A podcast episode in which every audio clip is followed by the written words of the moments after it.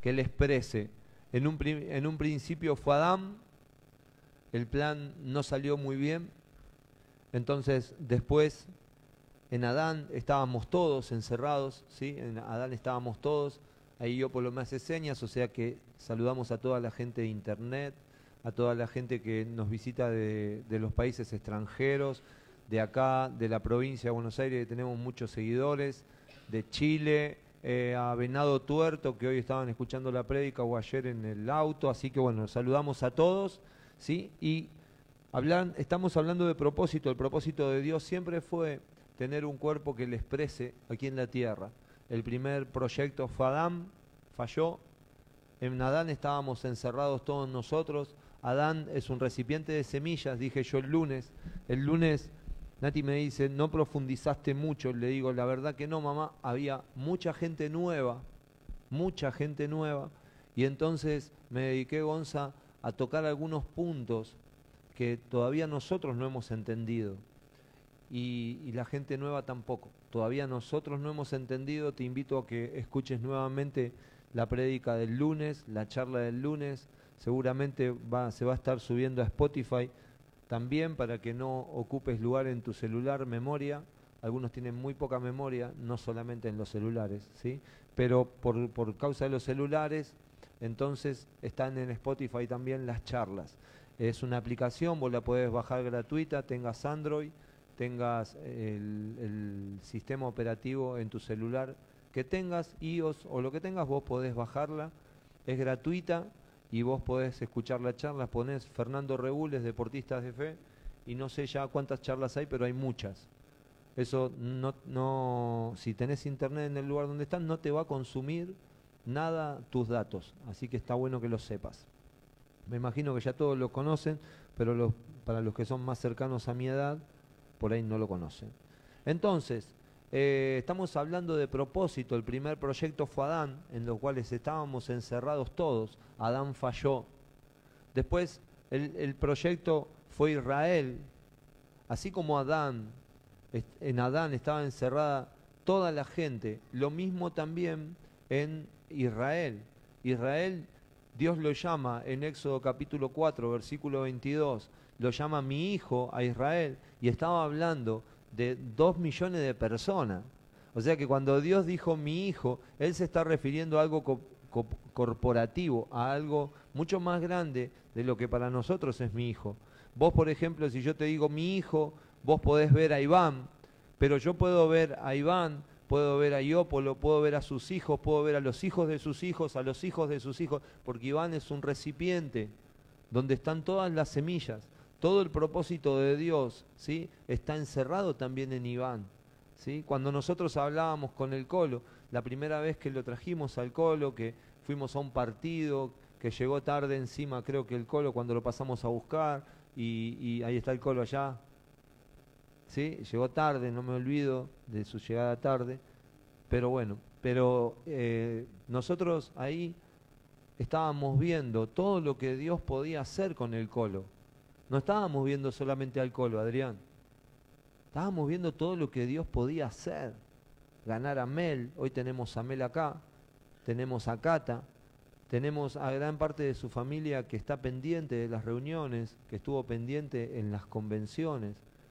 Pero si nosotros decimos el Colo, vos ves al Colo nada más. Hoy vos podés ver a Gonza solamente acá y no ver todo, todo el potencial que está encerrado en Gonza. Entonces, cuando Dios habló en un momento del pueblo de Israel, dijo, dijo mi hijo, deja salir a mi hijo de Egipto, le dijo a Faraón, pero él tenía ahí dos millones de personas. El plan de Dios siempre es corporativo, el plan de Dios nunca es individual. Por ahí te parece individual porque vos pensás que vos solo estás siendo salvo o que Dios te salvó a vos. Pero cuando te salva a vos, por eso cuando el carcelero de Filipo en la, ciudad de Filipo, el carcelero se quiere convertir al cristianismo y le dice a Pablo, le dice, ¿qué tengo que hacer para ser como ustedes? Y cuando le dice, ¿qué tengo que hacer para ser como ustedes? Pablo le dice, cree en el Señor Jesucristo y serás salvo vos y toda tu casa. Me encanta eso, Porque nosotros cuando le compartimos a alguien, Juan, le compartimos solamente eh, entendiendo que ganamos a la persona. Pero cuando vos ganás a una persona, estás afectando mucho más de lo que vos entendés. Yo saldría corriendo de esta reunión a ganar una persona.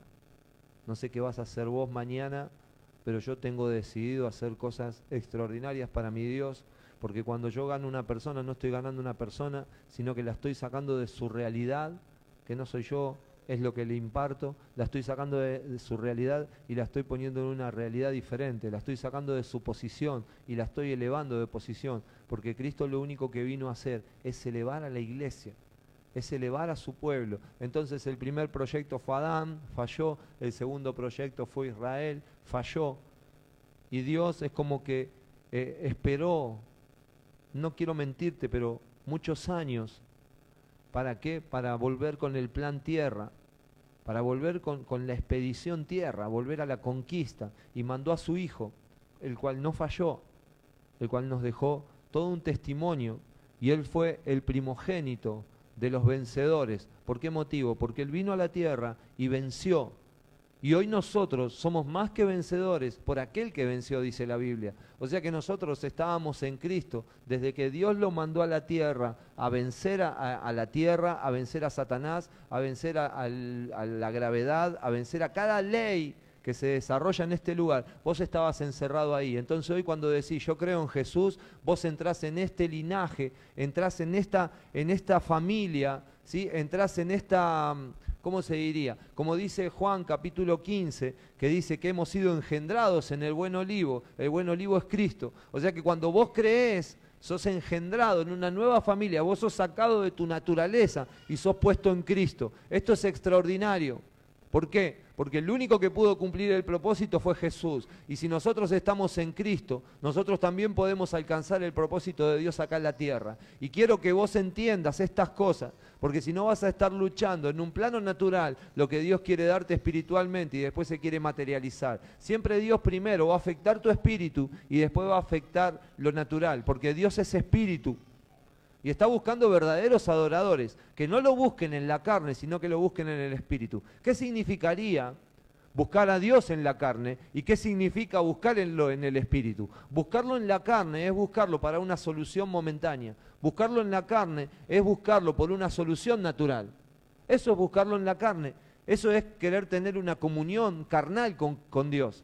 Buscarlo para tu problema. Si alguien vino acá a buscar a Dios por su problema, tranquilo que Dios lo va a solucionar, no te vayas mal, Dios lo va a solucionar, pero Dios no solamente quiere solucionar tu problema. Dios quiere impartirse adentro tuyo y ser una vida adentro tuyo y empezar a vivir. Porque algunos de los que estamos acá portamos esta vida, pero esta vida no está viviendo. Algunos de los que estamos en este lugar hemos dicho, Señor Jesús, te acepto en mi corazón y has hecho la, repetición que te ha hecho tu papá espiritual, que es muy buena. Y en ese momento, por, por, gracia del Espíritu Santo, algo se impartió en tu espíritu y algo empezó, una nueva vida empezó a vivir adentro tuyo. El tema ahora es que esa vida se desarrolle, porque muchos de los que estamos acá, ¿sí? somos cristianos, somos salvos, no solamente salvo de vos mismo, sino que sos salvo, vos el día que te mueras te vas a la eternidad con Dios. ¿Por qué? Porque dejaste de ser una persona natural para ser una persona espiritual. Lo espiritual no muere, lo carnal muere, pero lo espiritual tiene vida eterna. Cuando Cristo se imparte en tu, en tu espíritu, lo que hace es revive algo, resucita algo que en tu interior estaba muerto por la decepción de Adán, por la decepción de Israel, porque el propósito nunca se pudo llevar a cabo, el propósito de Dios, tener un cuerpo que lo exprese acá en la tierra. Entonces tu parte espiritual estaba gobernada por el alma y el alma le ordena al cuerpo lo que tiene que hacer. Cuando Cristo viene a tu espíritu, resucita tu espíritu, toma el control del alma y no solamente esto, sino que el cuerpo va a hacer lo que Dios quiera, porque tu espíritu está en común unión con Cristo, con el Espíritu Santo. Esto es extraordinario. Entonces vos ya no tenés una vida carnal, natural, para, este, para esta tierra, sino que pasa a, a vivir lo que dice Juan capítulo 17. Dice, ellos están en este mundo, pero no son de este mundo. Ellos están en la tierra, pero no son de la tierra. Escúchame, si alguien va a solucionar el problema de la tierra, no es alguien que esté en la tierra, sino alguien que esté en un nivel superior. Nunca, nunca, nunca, nunca, nunca, nunca, jamás, ¿sí? se pudo solucionar algo al mismo plano. Si vos necesitas que alguien te aumente el sueldo, le vas a ir a preguntar a tu jefe. Nunca le vas a pedir el aumento a un compañero. Si vos necesitas que el técnico te ponga, no le vas a ir a pedir a un compañero que te ponga, sino que vas a ir directamente al técnico y le vas a decir, necesito que me ponga, porque tengo ganas de jugar, yo soy la solución para el problema de este equipo. Vos no vas a hablar con un compañero. O sea que si alguien va a traer alguna solución al lugar donde vos estás, vas a ser vos y estás elevado va a ser alguien que esté elevado por sobre la situación, por sobre el problema. Y Dios quiere elevarte, porque una persona espiritual está elevada por sobre lo natural. Una persona que tiene comunión con Dios está elevada por lo, por sobre lo, por lo sobrenatural. No es que yo hago yoga, entonces medito. No es que yo hago kung fu, entonces medito. Sino que no solamente ahora, meditar es una palabra que todo, todo el gobierno espiritual se la ha quitado al cristiano. Porque Dios hablaba de meditación cuando se conectaba con el hombre. Pero todos nos han robado, todas las diferentes eh, religiones, las diferentes disciplinas que se han levantado en los últimos tiempos, hablan de meditación y el cristiano no se da cuenta que meditar es tener un tiempo con Dios.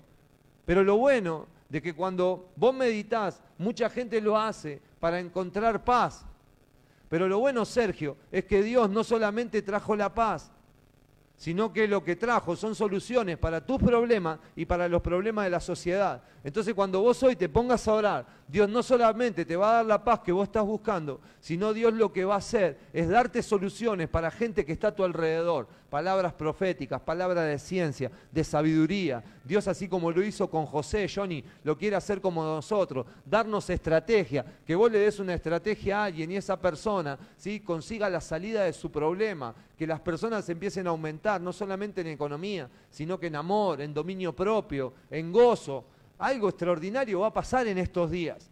Porque estamos hablando de propósito y si nosotros entendemos el propósito de Dios, ya estamos al otro lado.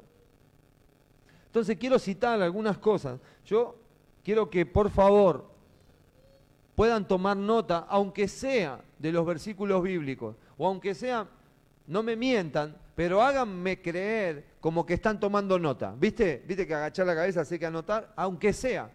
Porque estos versículos, loco, pueden cambiar tu vida para siempre. Y, lo, estratégico es que si cambia tu vida, seguramente pueda cambiar la vida de toda tu casa e iglesia. Porque si entendemos lo que voy a, lo que voy a lanzar en esta noche, vamos a entender mucho más de lo que venimos entendiendo en estos días. El propósito de Dios es tener un cuerpo que le exprese. Y este cuerpo, si bien es un recipiente natural, porta la vida de Cristo, entonces se transforma en espiritual. Estás elevado por sobre lo natural. Vos dejás de ser ordinario para ser extraordinario.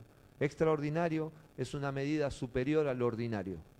Entonces vos, si tenés a Cristo en el lugar donde estés, aunque todos te traten como un mediocre, vos no sos un mediocre. Vos tenés la solución para su problema. El único tema es que no te has animado a abrir la boca. No te has animado a decir las cosas que el Espíritu te está hablando. Es más, tenés miedo, tenés temores, ¿sí? Y Dios quiere llevarte al éxito.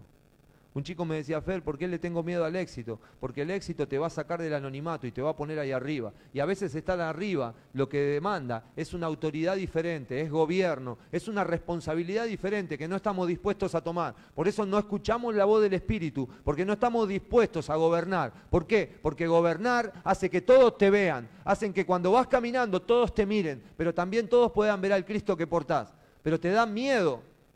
Hasta el hombre araña le dio miedo. Ustedes saben eso. El hombre araña le preguntó a su tío y su tío le dijo, mayor poder, ¿sí? Va a demandar una mayor responsabilidad. Entonces en el momento que el hombre araña adquiriera más poder, su responsabilidad iba a ser mayor. Entonces por eso nosotros no queremos ser elevados. A veces te conviene estar en un plano ahí chato, sin que pase nada. Hoy una, hoy una persona me decía, pero esta persona no aprende. Le digo, no es que no aprende, es mentira que no aprende. Aprendió, pero toma otras decisiones. Acá, loco, tu oído, el Espíritu Santo te habla. ¿Cómo? Que el Espíritu Santo me va a hablar a mí solo. ¿Qué tengo yo? El Espíritu Santo nos habla a todos los que estamos acá. Y cuando vas a caca, el Espíritu Santo te dice, cuidado que vas a caca. Y cuando te redarguye por dentro el Espíritu Santo, uh, papá. Y yo estoy orando para que el Espíritu Santo a ustedes les empiece a contrañir, loco. Les empieza a darse cuenta de las cosas de lo que está mal, de lo que está bien, este nivel de conciencia que yo dije que tenemos en el área del espíritu. Tres características tiene el espíritu, intuición, conciencia y la otra, ¿se acuerdan? Comunión. Entonces, si nosotros somos gente espiritual, Ahora, no solamente el espíritu es para aportar a Cristo, sino que el espíritu es para tener una conciencia y para tener una intuición. La conciencia para saber qué es lo que le agrada a Dios y lo que le desagrada. Y la intuición para saber directamente lo que hay en el corazón de Dios y poder desarrollarlo acá en la tierra. Dios está esperando adoradores que lo adoren en espíritu y en verdad. No solamente gente que prepare la mesa, no solamente gente que abra la puerta, gente que cuando te abra la puerta, loco, lo haga en el espíritu, gente que ordene una mesa y lo haga en el espíritu. ¿Qué sería, Fer, hacerlo en el espíritu? Saber que si vos compras una coca, loco, Dios tiene 10 cocas más para vos, porque cuando Pedro tenía este tipo de problema y le dijo, Padre, a los que dimos, a los que dimos todo, a los que dieron todo le voy a dar 100 veces más. Así que Pedro, dejate de romper los quinotos, porque ese no es el problema. Quiero que entiendas otra cosa quiero que entres en otra posición, quiero que entres en otra dimensión. Para mí economía no es problema, para mí si vos traes una coca yo te devuelvo 10, tranquilo. Ese no es el problema de Dios. Nosotros no diezmamos porque tenemos miedo, no ofrendamos porque tenemos miedo, no ayudamos porque tenemos miedo. Entonces no tomamos la autoridad que Dios quiere que tomemos.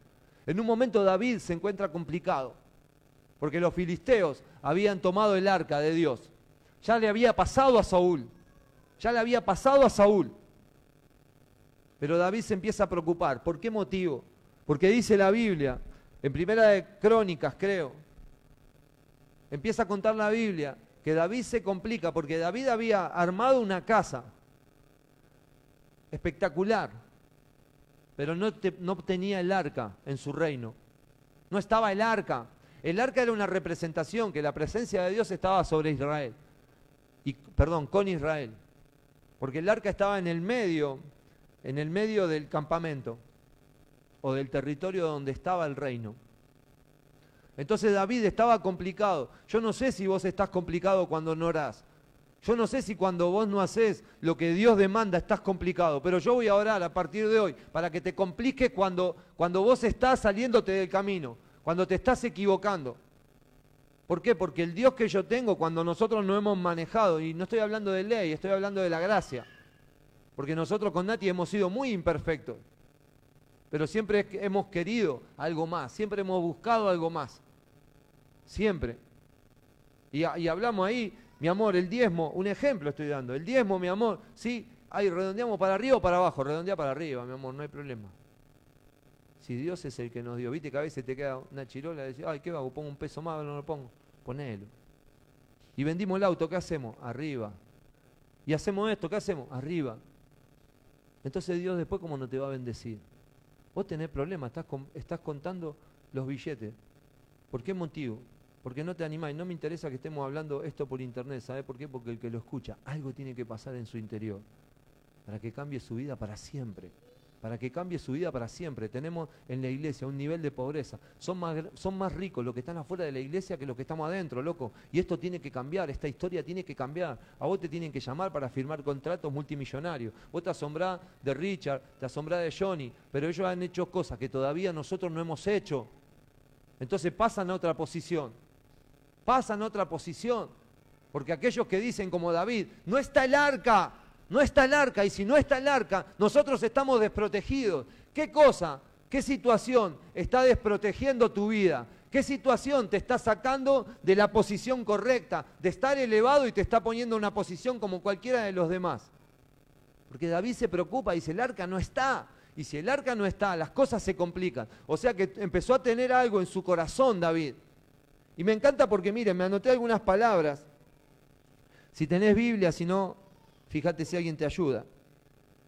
A ver si, si estamos bien. Eh, primera, fijémonos, primera de Crónicas, capítulo 13. A ver. Primera de Crónicas, capítulo 13. Los títulos hoy nos van a ayudar. David se da cuenta, como por ahí vos te das cuenta de que algo no está bien, algo no está bien. Algo no está bien, loco, algo no está bien. Algunos te dijeron, otros te festejan, porque acá están los dos, ¿eh? Están los que te ayudan a que las cosas no estén bien, están los que te festejan y te aplauden porque las cosas no están bien y porque vos no estás entendiendo nada. Entonces el diablo está contento porque vos estás acá encerrado, pero no entendiste nada. No entendiste cómo es el funcionamiento. Entonces el diablo, ¿qué le importa? Hasta te va a dar un auto para que vengas, si vos estás entretenido. Pensando que estás bien, Adrián, pero cada vez las cosas están peor. Y temo decirte, Adrián, que si no tomar una, una dirección correcta, si no te aferras a tu Padre Espiritual, las cosas van a ir peor. Pero si vos entendés, entendés sometimiento, en el buen sentido de esta palabra, papá, mira, necesito leer la, ayúdame a leer la Biblia porque solo no puedo. Ayúdame, vení, sentate conmigo, así como lo hicieron con muchos de nosotros. Y, y, los líderes empezar a abrir la Biblia para enseñarle a la gente.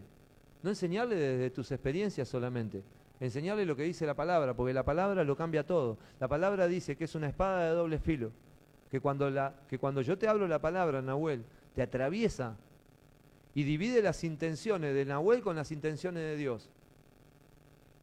Entonces en ese momento vos te empezás a dar cuenta. Hay muchos de ustedes que no se juntaron más conmigo. ¿Por qué? Porque la espada duele. El punto es que la espada tiene el poder de que duele, pero también sana. ¿Sí? Y, la palabra tiene el poder de matar algo. Y cuando algo mata, resucita en mejor vida. Porque cuando Cristo, que fue extraordinario acá en la tierra, fue el mejor envase que hubo, ¿sí? fue extraordinario, pero cuando Él murió, resucitó en una mejor vida, en algo mucho mejor. O sea que si algo en esta noche va a morir con la espada que te estoy clavando, también algo va a resucitar, ¿sí? multiplicado. Porque lo que resucitó de Cristo fue una iglesia, lo que resucite de esto que estamos hablando en esta noche va a ser un poder multiplicador en todo lo que tus manos toquen, en todo lo que tu boca empiece a hablar. Va a venir un poder multiplicador, Ibi. Extraordinario. Miren, David intenta traer el arca. Entonces David reunió a todo Israel, desde Shior o Shior de Egipto hasta la entrada de Hamat, para que trajesen el arca de Dios de Kiriat Me complicaron la vida, ¿eh? Y bueno, y ellos intentan hacer todo esto. Dice el versículo 7, y llevaron el arca de Dios de la casa de Abinadab en un carro nuevo, qué bueno, ¿eh? Y, Usa y Ahío guiaban el carro, y David y todo Israel se regocijaban delante de Dios con todas sus fuerzas, con cánticos, arpas, salterios, tamboriles címbalos y trompetas. Pero cuando llegaron a la era de Kidom, ¿me siguen? Sí, ¿estamos bien? Llegaron a un campo, ¿viste Luis? Llegaron a un, Luis, ¿estamos bien? Sí. Cuando llegaron a un campo, Luis, la llevaban en un carro nuevo, vos te estás imaginando un Porsche, pero no era un auto, sino que era, viste, unos carros así que tiraban con unas vacas o con unos bueyes. Y dice que iban en un carro nuevo y cuando llegaron, eh, llegaron, pero cuando llegaron, el versículo 9, a la era de Kidom, Usa, Usa, que era uno de los que estaba con ellos, extendió su mano al arca para sostenerla, porque los bueyes tropezaban, tropezaron los bueyes, y el arca se empezó a caer. Y este Usa extendió su mano para poder sostenerla, no sé si era arquero o qué, pero, y el versículo 10 dice, dice y el furor de Jehová se encendió contra Usa y lo hirió porque había extendido su mano al arca y murió allí delante de Dios. Fuerte, ¿no? Muy fuerte. No sé si estaba interpretando las sombras, porque quiero que veamos tipos y sombras. Pero David cometió un grave error, Maxi. David en su ímpetu por la necesidad, Barbie, de traer el arca, de traer la presencia de Dios al pueblo, como podemos hacer nosotros para que la presencia de Dios esté en nuestro corazón o en nuestro espíritu, ¿no? Agarró y lo hizo como a él le parecía, Juan. Entonces dijo, convocó a la gente, a todos los que le seguían, a la gente del reino, y los convoca y le dicen, vengan que vamos a traer el arca al, a nuestro, ¿cómo se llama? a nuestro campamento, o vamos a traer el arca a Israel, o vamos a traer el arca a Judá, lo vamos a traer para acá. Porque no podemos estar sin arca. ¿Vas entendiendo, Ian, algo? Es como que, que nosotros nos dimos cuenta que, que esto no pasa, pero como que perdimos a Cristo, o perdimos la comunión, Mel, con Cristo. La comunión se perdió. ¿Por qué? Y por Netflix, eh, por, por mi yo, yo no puedo cambiar algunas cosas. Por muchas situaciones, ¿sí? la común unión es como que se va perdiendo. Jesús sigue en el mismo lugar.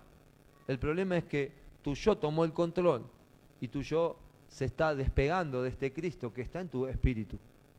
Y vuelve a tomar el control. Fede, esto es cierto, esto te pasa, papi. Esto te pasa. Y nos pasa a todos, así que tranquilo. Entonces David lo primero que quiere es traer el arca, volver a la presencia de Dios. Y cuando hace esto, lo hace como a él le parece. Y agarra y convoca a todo el pueblo para que pueda traer el arca. Y cuando traen el arca, él puso el arca en bueyes. Las apoyó en bueyes. Y dice, la dice que había una piedra, me gusta. ¿Lo vieron ahí? ¿Qué versículo era? Porque los bueyes tropezaban y al tropezar los bueyes, el arca se cae y usa uno de, los tantos que estaban ahí, llevando el arca, Sergio, se tira y trata de agarrarlo con la mano para que el arca no se caiga al piso. Y cuando toca el arca, instantáneamente Usa muere. ¿Qué significa esto? Necesitamos saber en esta noche nosotros. Una de las cosas que necesitamos saber es que nosotros queremos traer a Dios a nuestro espíritu, ¿vale? traer a Dios a nuestras vidas, ¿sí? Como a nosotros se nos canta, como nosotros queremos, como a mí me parece. No, yo soy cristiano y vengo los miércoles, yo vengo los lunes, no, yo soy de venado y entonces... ¿Y la casa iglesia? No, no, a mí la casa iglesia no, eso no, la casa iglesia no.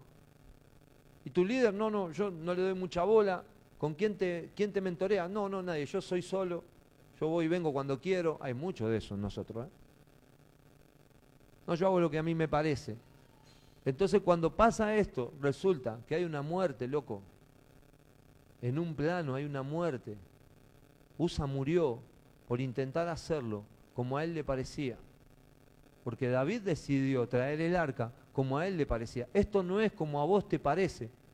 Hace unos, unos lunes atrás yo decía, se va a hacer, no me acuerdo qué palabra estábamos hablando, pero se va a hacer como, como Dios quiere. No me acuerdo qué palabra cité en ese momento, si alguien se acuerda, pero va a ser esto como Dios quiera.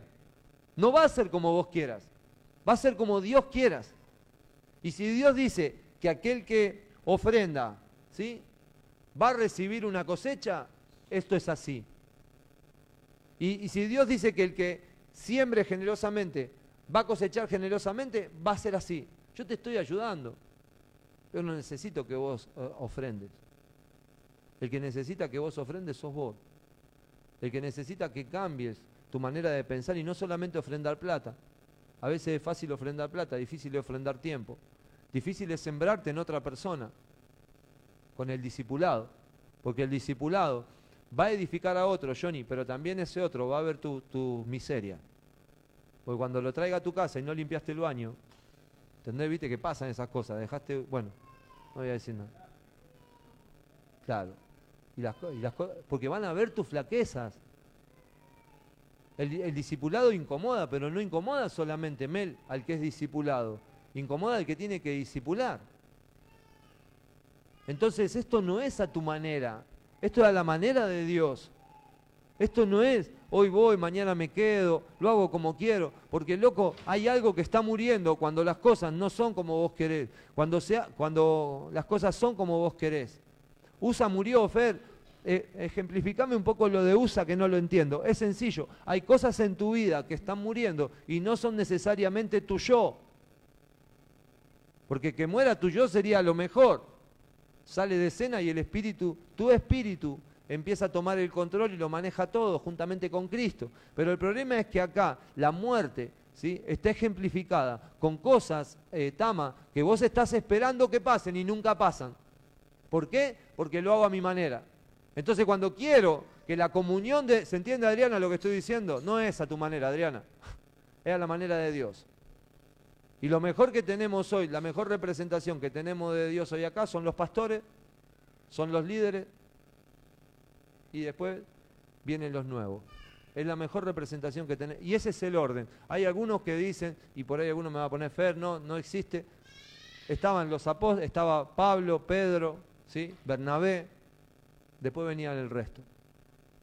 Y si no, lee las escrituras. Juan, Pedro y Bernabé estuvieron en lugares donde otros nunca tocaron. Judas no vio a Jesús transfigurarse. Bernabé, eh, Bartolomé creo que era, eh, Juan y Pedro lo vieron. Otros no lo vieron. Entonces, ¿por qué? Porque hay momentos donde Dios se le revela al pastor, hay momentos donde Dios se revela a los líderes para que puedan traer las primicias que hay en el corazón de Dios. ¿Qué? ¿Porque ellos son diferentes? No porque son diferentes, porque están un paso más adelante que vos. ¿Por qué motivo? Por tiempo quizás. Solamente por tiempo. Nahuel, tu hermano, ¿sí? Conoce un poco más porque vino antes. Ahora, estás, el Espíritu Santo adentro tuyo es el mismo que está dentro de tu hermano. Es el mismo. Entonces, el Espíritu Santo puede enseñarte y revelarte todas las cosas urgentemente, así. El punto es que la, la sujeción o el tiempo de Nahuel con el hermano lo único que está haciendo es matando su yo. Ese es el tema en cuestión. Mi situación, mi relación con mi padre espiritual, lo que hace es limarme. Es, es purificar la piedra. Todo lo bruto que hay en mí sale fuera entre la relación, entre, los, entre todos los que estamos acá, se va puliendo. ¿Por qué? Porque hay cosas de Juaco que a mí no me gustan, loco. Y entonces eso me pule a mí. Y las cosas que no le gustan a Juaco de mí, lo pulen a él. Entonces nos pulimos mutuamente. ¿Y qué, qué es esta, esto de pulir? Va desapareciendo cada vez más el yo. Porque yo tengo que morir para aceptar algunas cosas de Juaco. Y Juaco tiene que morir en su yo para aceptar cosas en mí. Y esto es extraordinario. Esto es la vida de la iglesia. Este es el cuerpo. Y por eso todavía no hemos alcanzado la plenitud del cuerpo por una cuestión del yo, una cuestión del ego. No, se ha encontrado. No somos una imagen tan fuerte que, representamos a Dios tan fuertemente acá en la tierra. Hay un grupo menor, ¿se acuerdan? Los vencedores. Dentro de una iglesia hay un grupo menor que es el que hace la obra. Y los otros son oidores. Los otros van a ver el partido, pero los protagonistas son 22 que juegan adentro de una cancha. Y los otros son todo público. Pero esos 22 son los vencedores, un ejemplo estoy dando, para aquellos que estuvieron escuchando la charla de los vencedores. Entonces David se da cuenta que no es a su manera, Nati. ¿Estás bien, mi amor? Que dije algunas cosas que complican la charla. Si después querés te las explico, mi amor. Entonces, entender esto es vital porque David lo entiende. Y miren, dice, hay otra palabra, creo que es el 14, David entiende algunas cosas acá. Miren, y el 14, a partir del 8, dice David derrota a los filisteos. Y quiero hacerte algunos ejemplos con esto. ¿Estamos bien con la hora, Colo? Muy bien, el Colo estaba ahí escondido, estaba como en un sótano, ¿eh? dijo, sí. Dice, oyendo los filisteos que David había sido ungido rey sobre todo Israel, subieron todos los filisteos en busca de David. Y cuando David lo oyó, salió contra ellos y vinieron los filisteos y se extendieron por el valle de Refaim. Entonces David consultó a Dios diciendo, ¿sí? subiré contra los filisteos, los entregarás en mi mano. Y Jehová le dijo, sube, porque yo los entregaré en tus manos. Subieron pues a Baal Perasim y allí los derrotó David. Dijo luego David, Dios rompió mis enemigos por mi mano, como se rompen las aguas. Por esto llamaron el, nombre de aquel lugar Baal Perasim. Y dejaron allí, escuchen esto, por favor, y dejaron allí, ¿qué? Sus dioses. Y David dijo que los quemasen. Y volviendo los filisteos a extenderse por el valle, David volvió a consultar a Dios y Dios le dijo, no subas tras ellos, sino rodéalos para venir a ellos por delante de las balsameras y así que hoy y así que oigas venir un estruendo por las copas de, los, de las balsameras, sal luego a la batalla, porque Dios saldrá delante de ti y herirá el ejército de los filisteos. Hizo pues David como Dios le mandó, y derrotaron al ejército de los filisteos desde Gabaón hasta Jezeel. Y la fama de David fue divulgada por todas aquellas tierras, y Jehová puso el temor de David sobre todas las naciones. Me gusta esto. ¿Qué capítulo estamos leyendo? ¿Están bien o están más o menos? para mí me apasiona, loco. Yo espero que esto te esté dando vuelta en el espíritu. ¿Qué versículo estamos leyendo? ¿Alguien sabe? ¿Qué capítulo? Perdón. Primera de, de Crónicas, ¿cuánto? 14, muy bien. Esto sucede antes de traer el arca, Juan. Porque el arca es traída en el capítulo 15. Y ahora les voy a contar todo. Miren lo que dice el capítulo 15. Hizo David casa para sí en la ciudad de David y arregló un lugar para el arca de Dios y le levantó una tienda. Entonces dijo David, el arca de Dios no debe ser llevada sino por los levitas. ¿Entendió David? los únicos que pueden cargar la presencia de Dios son los sacerdotes. David entendió. No es para cualquiera. La presencia de Dios no es para cualquiera. La presencia de Dios es para aquellos, ¿sí? Que le dicen, Señor, yo te quiero portar en mi corazón. No es para cualquiera, Nati me pone carita. Es verdad, porque está abierta para todos. Pero no todos, ¿sí? No todos quieren portarla. No todos quieren portarla. Miren, la presencia de Dios estuvo en el, en el campo de los filisteos. Más o menos en algunos momentos por siete meses. La tuvieron los filisteos. Y los filisteos tenían un rey llamado Dagón. No dragón, ¿eh? que es, lo último de Jamín Cheval, sino que es Dagón. Y me gusta porque ellos no sabían dónde meter el arca. Y agarran y meten el arca en el templo de Dagón, el arca de Dios. La ponen en el templo de Dios. Y sucede, Sergio, que ellos dejan ahí a la noche, queda ahí el arca y Dagón. Y dicen que a la mañana siguiente encontraron a Dagón arrodillado al lado del arca. Y entonces los filisteos agarraron a Dagón y lo volvieron a poner en su lugar. Y al otro día, cuando se levantaron, encontraron a Dagón sin cabeza y sin manos. Fuerte, ¿eh? Fuerte. Y entonces en ese momento sacaron el arca los filisteos. Entonces, ¿qué quiere decir esto? Antes que Nati siga poniéndome carita. ¿Qué quiere decir esto?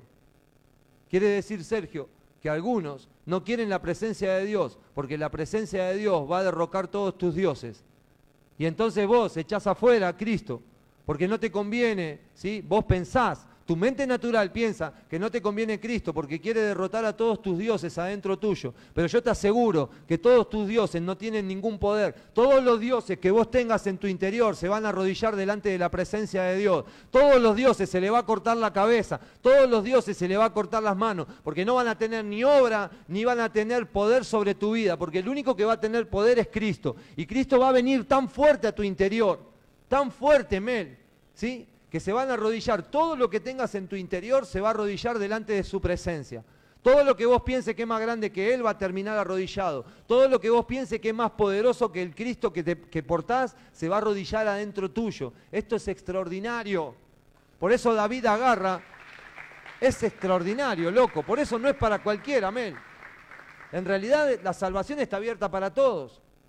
Pero los vencedores determinan hacer otras cosas que los que no son vencedores no quieren hacer, por miedo. ¿Qué harías vos en esta noche cuando salís de acá si no tuvieses miedo? ¿O qué harías antes de salir de acá si no tuvieses miedo? Un día yo dije, si yo no le digo a esta, a esta señorita hoy que quiero salir con ella, no se lo digo más. Entonces me acerqué y dije, quiero salir con vos. Listo, se terminó. Si no, no, no, nunca más quizás. No había otro, no, no hay otro día por ahí.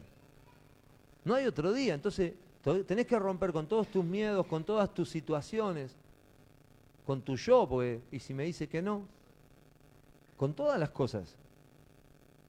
Y le dije, quiero salir con vos y se terminó la historia. Esta noche, ¿qué decisión tenés que tomar que cambie el rumbo de tu vida para siempre? ¿Qué tenés que hacer? ¿Qué punto tendrías que cambiar? Porque si no lo cambia vos, va a pasar esto que te estoy diciendo. Dios va a hacer algo tan fuerte adentro tuyo. Porque si Dios tiene planes con tu vida, no va a dejar que te escapes. No va a dejar que te vayas. No va a dejar que te pierda. Te va a volver loco por las noches. Te va a despertar a horas que ni siquiera... Uy, ¿qué pasó? Uy, ese ruido no fue un ruido. Cuando Dios estaba desesperado por levantar a Samuel, porque Samuel iba a ser uno de los más importantes en la historia, estaba preocupado por, por despertar a Samuel. No se quedó tranquilo. La madre de Samuel no podía tener hijos. Cuando Dios iba a levantar a cada uno de los profetas, Dios no se quedó nunca tranquilo. Dios siempre movilizó, Dios siempre hizo cosas extraordinarias. Desde lo que era imposible, Dios lo hizo posible. Hoy en esta noche por ahí vos te ves imposible estar un día acá predicando, o estar predicando en Rusia, o estar predicando en Japón diferentes idiomas, o estar predicando en Estados Unidos, o estar predicando en la esquina de tu casa, o estar predicando en tu casa, o agradecer los alimentos, por ahí vos hoy lo ves imposible. Pero lo que es imposible para tu mente natural es posible para Dios. Es posible siempre para Dios. Escucha.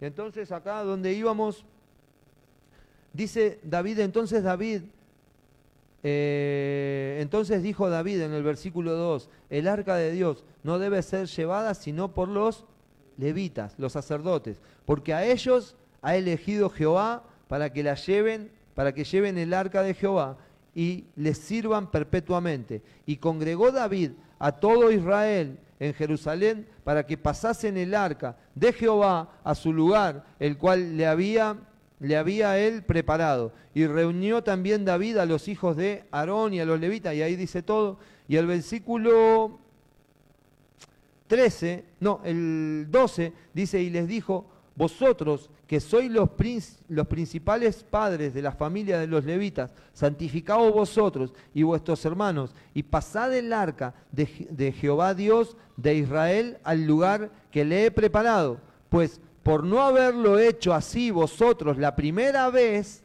o sea que en vez de manejarse en el espíritu, se manejaron en la carne, ¿se acuerdan cómo se llamaba el tipo que murió? Usa, usa, por no manejarse con los protocolos de Dios, ¿sí? que es una vida en el espíritu, no es algo natural, es algo espiritual, no tiene nada que ver con la carne. Nosotros queremos tocar con la carne a Dios y es imposible, se toca con el espíritu. Y cuando se toca con el espíritu viene una vida nueva, viene algo extraordinario, viene una comunión que no se puede explicar con palabras. Pablo dice, me fueron, no me fueron dadas palabras para poder explicar lo que percibí cuando yo fui al cielo y estuve ahí. Dios me mostró cosas inefables que no, no son dadas a decir con las palabras humanas. Algo extraordinario. Vos imagínate que te ves cara a cara con Dios. Hay algo en tu interior que tiene que empezar a pasar. Y dice acá, la Biblia, dice el versículo 16, así mismo dijo David a los principales de los levitas, que designasen a sus hermanos, a, eh, a cantores, bueno, iban cantando, iban haciendo de todo. Esperen que le quiero leer un versículo más. Y, acá el 26 dice, y ayudando Dios a los levitas que llevaban el arca del pacto de Jehová, sacrificaron siete novillos y siete carneros. Y David iba vestido de lino fino, como un sacerdote, y también todos los levitas que llevaban el arca, y asimismo los cantores, y Kenanías era maestro de canto entre los cantores, llevaba también David sobre sí un efod de lino. De esta manera eh, llevaba todo Israel el arca del pacto de Jehová, con júbilo y sonido de, bocinas y trompetas y címbalos y al son de salterios y de arpas. Pero cuando el arca del pacto de Jehová, escuchen, llegó a la ciudad de David, Mical, hija de Saúl, de la carne, mirando por una ventana, vio al rey David que saltaba y danzaba y lo menospreció en su corazón. Quiero que entiendan esto. David estaba al otro lado, porque la presencia de Dios iba a venir al reino. Ya estaba preparado el lugar, el lugar es tu espíritu. El hombre está compuesto de tres partes, espíritu, alma y cuerpo. Dios se va a alojar en tu espíritu, ya está preparado. Yo les dije el lunes, desde Génesis capítulo 1, 26 y 27, que se planeó, Dios le dice, dice, hagamos a la Trinidad. Y en el capítulo de Génesis, capítulo 2, versículo 9, dice de qué manera formó al hombre. Después leanlo, repásenlo. Cuando sopla, a Melanie le gusta esto. Cuando sopla la boca de Dios en la nariz del hombre, que era barro, cuando sopla en la boca de Dios el aliento de vida, pero en el hombre pasó a ser el espíritu del hombre. Cuando el espíritu del hombre se tocó con lo humano, se generó el alma. Entonces el hombre quedó tripartito, espíritu, alma y cuerpo. La única comunión que Dios tiene con el hombre, el lugar operativo de Dios, donde Dios va, a hablar con vos, el, lugar ese es el espíritu. O sea que David dice que había preparado un lugar especial. ¿Cuál era el lugar especial en nosotros? donde va a alojarse Dios? En el Espíritu. En el reino también había un lugar especial. Entonces David estaba enloquecido de contento, Mel, porque la presencia de Dios venía a ocupar el lugar que estaba preparado para él. Si vos en esta noche entenderías, ¿sí? o todos los que estamos acá, incluyéndome yo, entendería de que la presencia de Dios está en el lugar correcto, ¿cómo saltarías? ¿Cómo bailarías? ¿Cómo, cómo festejarías? Y dicen que cuando David estaba festejando, porque estaba entrando en la ciudad, porque la presencia estaba en el lugar correcto, dice que Mical, su esposa, que puede ser hasta una sombra de la iglesia en, el plano natural, la iglesia en estado natural, la iglesia o la parte de la iglesia carnal, porque hay una parte de la iglesia carnal que tiene los celulares, no, perdón, ¿eh? no. Una parte de la iglesia carnal, hay una parte de la iglesia espiritual. Y entonces, cuando la, la esposa lo ve desde la ventana, dice que lo menospreció. La esposa, ¿saben que era la hija de Saúl? Saúl es el viejo hombre. El viejo hombre que todos tenemos dentro que fue crucificado en la cruz del Calvario, cuando Cristo fue crucificado, que Pablo dijo, ya no vivo yo, ese viejo hombre, sino que Cristo vive en mí. Ese viejo hombre es el que todo el tiempo está perjudicando la comunión con Dios. Se te tiene que revelar en estos días que ese viejo hombre ha sido crucificado en la cruz. Se te tiene que revelar que ese viejo hombre ya no tiene arte ni parte, se te tiene que revelar que este viejo hombre hay que hacerlo callar, loco. Si quiere hablar de más, Mel, hay que hacerlo callar, loco. Si quiere hacer algo de más, hay que hacerlo callar. Y hay que dejar que Cristo, la nueva vida, empiece a tomar el lugar que corresponde. La nueva vida, porque lo único que quiere hacer constantemente Mical, ¿sí? el viejo hombre que todos llevamos dentro, es tratar de que no hagas la voluntad de Dios porque la voluntad de Dios es el propósito de Dios aquí en la tierra. Entonces, constantemente tu viejo hombre está atentando contra el plan de Dios. ¿Para qué? Para que la tierra ¿sí? siga en dominio del enemigo y no pueda estar en el dominio, en el gobierno y en la autoridad de Dios. O sea que cada vez que vos puedas entender que la carne para nada aprovecha, mas el Espíritu edifica. El Espíritu es el que te edifica. El Espíritu es el que lo va a cambiar todo porque es el único que tiene conexión con Dios. Cuando vos entiendas esto, vas a dejar de un montón de prácticas naturales para pasar a prácticas espirituales, para pasar a prácticas que te eleven en la vida del Espíritu. Fer, ¿cuáles son esas prácticas? Sería bueno que, que escuches la próxima prédica, que voy a estar hablando de esto. ¿sí? Porque necesitamos entrar en, un, en, un, en otro plano.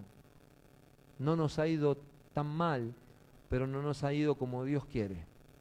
No hemos tomado el gobierno que Dios nos ha dado en Génesis capítulo 1, versículo 26 al 28. Nos cuesta multiplicarnos, nos cuesta fructificar. Fructificar es que todo lo que hagas dé fruto. Fructificar no es que un 50% dé fruto y un... Fructificar es, hay un árbol fructífero, loco, este da, fruto a patada. Eso es fructificar. ¿Cómo son tus resultados? Un día me llamás que está todo bien, al otro día me llamás que te agarraste trompada, al otro día que no, pinché la dos ruedas del auto, no tengo auto, no tengo auxilio, no tengo. Al otro día el auto bien, y todo así. ¿Por qué? Parece, parece un electrocardiograma, ¿viste? Tu vida. Y Dios quiere que entres en otra situación. Que ya las cosas de este mundo sean gobernadas por Él, para que puedas empezar una función específica. Todo lo que está sucediendo a tu alrededor te distrae de la función correcta. Todo lo que está, está pasando a tu alrededor te distrae. No, el técnico me sacó y estás caliente porque el técnico te sacó y no funcionás en el espíritu. Entonces todo está creado para sacarte del lugar correcto.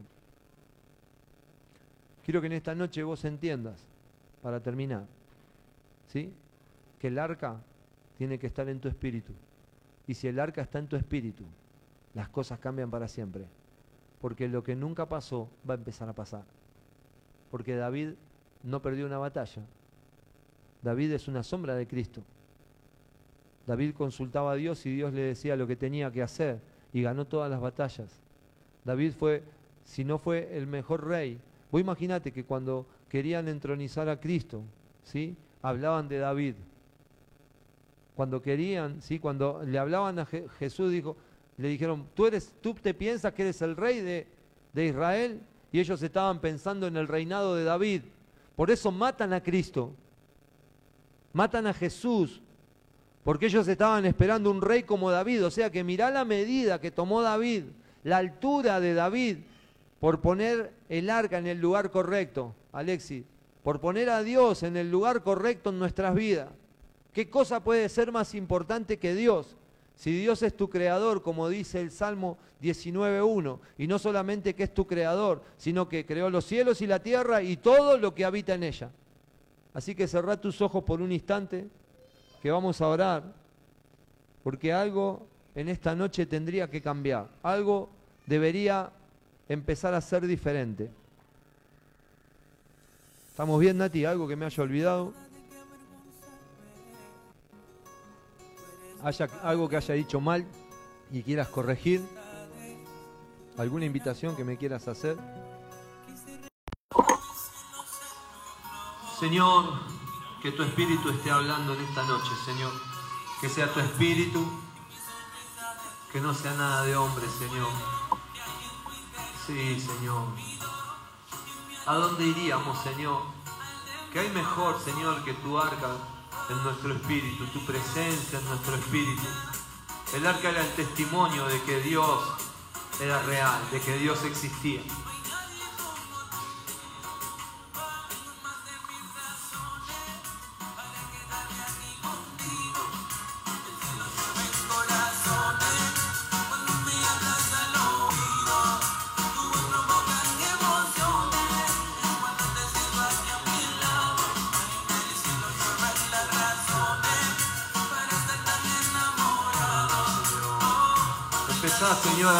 A esta gente, papá, para que te adore. Empezar a darle razones, Señor, a esta gente para que te siga. David dice tu palabra, Señor, que venció a los filisteos, quemó todos los dioses, Señor, y después trajo tu presencia. Padre, que en esta noche haya gente acá que esté dispuesta a quemar dioses, Señor, que esté dispuesta a quemar, Padre, a destruir un montón de ídolos que hay en su mente, papá, para preparar el camino, para preparar el terreno, Señor. Incluso con esa, con esta victoria que vos le has dado, Señor, parcial hasta el día de hoy, papá. Señor, si ellos toman decisiones aún más fuertes como las que tomó David, de preguntarte si va a la pelea o no va, Señor, aún sin conocerte realmente, sin conocerte en su, en exactitud, Señor. Porque el arca todavía no estaba en el lugar correcto. Vos le dijiste lo que haga y él, lo que tenía que hacer y él obedeció. De la misma manera, Señor, hablarle a todos los que están acá. Hablame en esta noche, Señor. Lo necesitamos. Necesitamos que una voz audible, Señor, esté trabajando en nuestro interior para cambiarlo todo, Señor. Porque una vez, Señor, que, que ganemos esta batalla, una, una vez, papá, que esté el terreno preparado, va a venir tu arca, Señor. Va a venir tu presencia en nuestro espíritu, papá. Y desde esa base operativa va a tomar el control, papá. Y lo va a hacer todo posible. Todo posible, Señor. Vamos a poder gobernar vamos a poder multiplicarnos, vamos a poder fructificar, vamos a poder llevar tu imagen y semejanza, que ese es el propósito, Señor. Poder llevar tu imagen y tu semejanza, poder traer tu gobierno acá a la tierra, Señor, poder traer tu, tu, tu poder de fructificación, Señor. Gracias, papá, gracias. Gracias, Señor. Porque todos los que estamos acá, Señor, como tenemos un espíritu, como somos espíritu, alma y cuerpo. Señor, podemos portar tu naturaleza y desde ahí, oiga, pueden empezar a pasar las cosas. Oiga, tranquila, que Dios tiene respuesta. Tranquila, oiga, Dios tiene respuesta. Tranquila, oiga. Tranquila, Dios tiene respuesta. Gracias, Señor. Guille, no importa si no, no entendés todo, empezás a hacer preguntas, Guille. Es tiempo de preguntar. Porque Guille, hay mucha gente que va a venir, ¿sí? Hay mucha gente que va a venir a Dios por causa tuya. Sos una puerta abierta donde mucha gente va a poder pasar, Guille, para conocerlo a Él. Necesitas preguntar, necesitas aferrarte a Luis y empezar a hacer preguntas. Este es el tiempo, Juan. Este es el tiempo, Juan. Este es el tiempo, Juan. De algo diferente. Este es el tiempo, Anto, de entender cosas que no se entendieron. Emi, este es el tiempo de que como el arca está en el lugar correcto, las cosas empiezan a pasar. Gracias, Señor. Somos una expresión, papá, y te queremos expresar a la mayor dimensión, oro por las ofrendas, oro por todos los que tienen que diezmar en esta noche, Señor porque algo extraordinario, hay sorpresas, Señor, hay milagros, hay prodigios que van a empezar a pasar, Señor. Hay una multiplicación en el área económica, Señor, que así como lo haces con nosotros, así como lo haces con el apóstol Lucas Márquez, así como lo haces con muchos de, deportistas de fe, visión mundial para la familia, lo vas a hacer con lo que estamos acá, Señor, en este tiempo. En el nombre de Jesús. Amén y amén. Sería bueno que saludes a alguien, que le des un abrazo, que le digas algo poderoso, ¿sí? Que se te caiga alguna lágrima, estaría bueno también. Que me saludes cuando te vayas.